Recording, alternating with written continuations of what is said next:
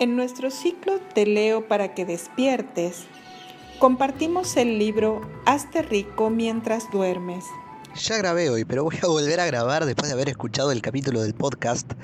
Eh, simplemente para hacer una observación. En realidad, por un momento pensé que estaba escuchando el capítulo del día anterior y después me di cuenta que no.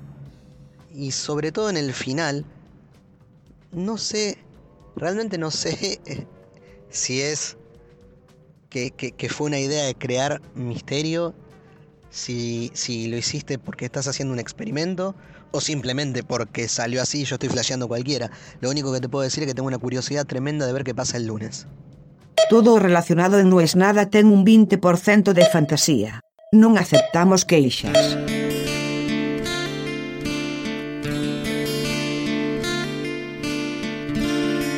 En la teoría todo es fácil está lleno de gente que cree que es soplar y hacer botellas. Me gusta mucho ese ejemplo de soplar y hacer botellas, porque el vidrio soplado es algo dificilísimo de hacer. Y de hecho, quienes lo aprenden, esto va de generación en generación, tardan mucho tiempo en lograrlo, y cada vez hay menos lugares en el mundo en el que se haga. Yo una vez estuve en una fábrica de vidrio soplado en Croacia, y era increíble lo que hacían los tipos. Realmente era muy, muy increíble porque no era el vidrio soplado de Murano, que es esa cosa artística. Estos eran unos flacos que hacían vasos, jarrones, uno atrás de otro, copas, y verlo sin verso me impresionó bastante. Como escucharon en el capuchino que precede este capítulo, el viernes hablé de una idea que tengo, pero hay un problema por el cual no me termino de decidir y es el siguiente. Hay mucha gente que pese a que este podcast es diario, lo junta y los escucha una sola vez en toda la semana. Consecuencia de eso, este hackeo que quiero hacer y para el que cuento con ustedes, es muy difícil que funcione porque requiere sincronización. ¿Cuál es esta idea millonaria de hackeo? Me siento medio gil diciendo la idea millonaria, porque no lo es. Pero a la vez es tan fácil, parece tan fácil. El tema es así. Cada día sale una aplicación nueva de audio. Pero hay una que tiene como estrategia de difusión un premio en guita. Y no es un premio que den una sola vez, sino que cada semana lo vuelven a hacer. Y cada semana lo vuelven a hacer. ¿Qué premian? La cantidad de oyentes en simultáneo y la cantidad de minutos escuchados durante una semana. ¿Cuál es el premio? El premio máximo son 10.000 euros. Claro, este es un podcast que es a pérdida total. Acá no hay ningún tipo de monetización, no hay sponsor, no se pide donación, nada de nada de nada de nada. Ahora, 10.000 euros me vendrían bien, me vendrían perfecto. Si entraran 10.000 euros que caen del cielo, definitivamente yo podría dedicarme pura y exclusivamente a hacer el podcast. Nada más, despertarme a la mañana, pensar, hoy que voy a decir, todo el día, dedicarme a pensar eso y después al final hacer el podcast así como si fuera la verdad revelada. Pero yo creo que es difícil, por esto que les digo, porque ustedes a veces, algunos lo escuchan día a día, pero la mayoría no. Y como esto dura una semana, el único modo sería anunciar, ponele hoy, que lo vamos a hacer dentro de 10 días. Ahora, para hacer eso, habría que durante 10 días ser un clavo y un plomo y decir, acuérdense que el primero de marzo tal cosa, acuérdense que el primero de marzo tal cosa, y se convierte en una romería, se convierte en un llame ya.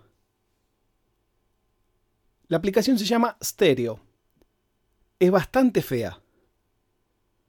Y básicamente trata de dos personas que hablan y todos los demás escuchan. Estoy pensando algunas estrategias. O sea, no es que nada más digo, bueno, quiero entrar y ganar las 10 lucas. Entre medio, como la tabla de posiciones es pública, ayer vi que esta semana ganó Auronplay.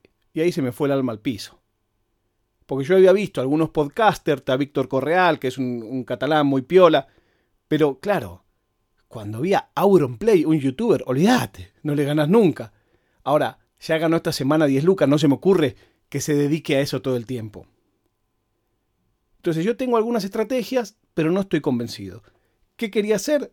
Como esto es una familia, quería compartirlo con ustedes 100%, que pensemos juntos, ideas, estrategias.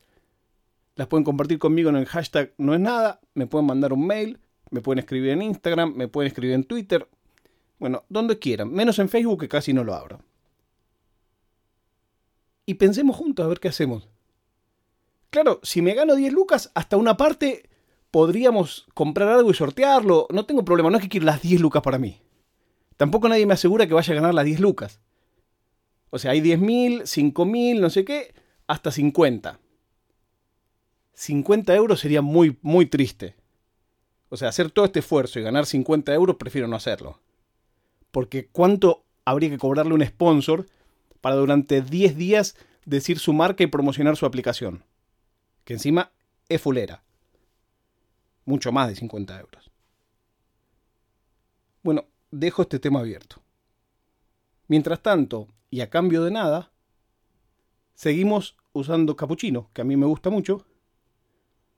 Hay un grupo donde todos los días hablan de temas existenciales de una manera semi-anónima.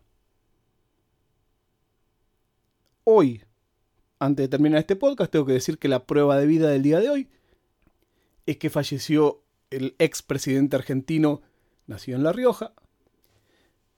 Decretaron tres días de duelo, pero con media mañana alcanzó y sobró para la gente que fue a saludar del pueblo. Es un, un funeral de Estado, entonces tiene que ser a puertas abiertas tres días, al mediodía ya no había cola. Bueno, los dejo con algo interesante, una reflexión que me gustó mucho y la escuché en el capuchino del fin de semana. No es nada. Bueno, eh, hace tiempo que, no grababa para acá, para el capuchino, así que aporto mi granito de café del día de hoy.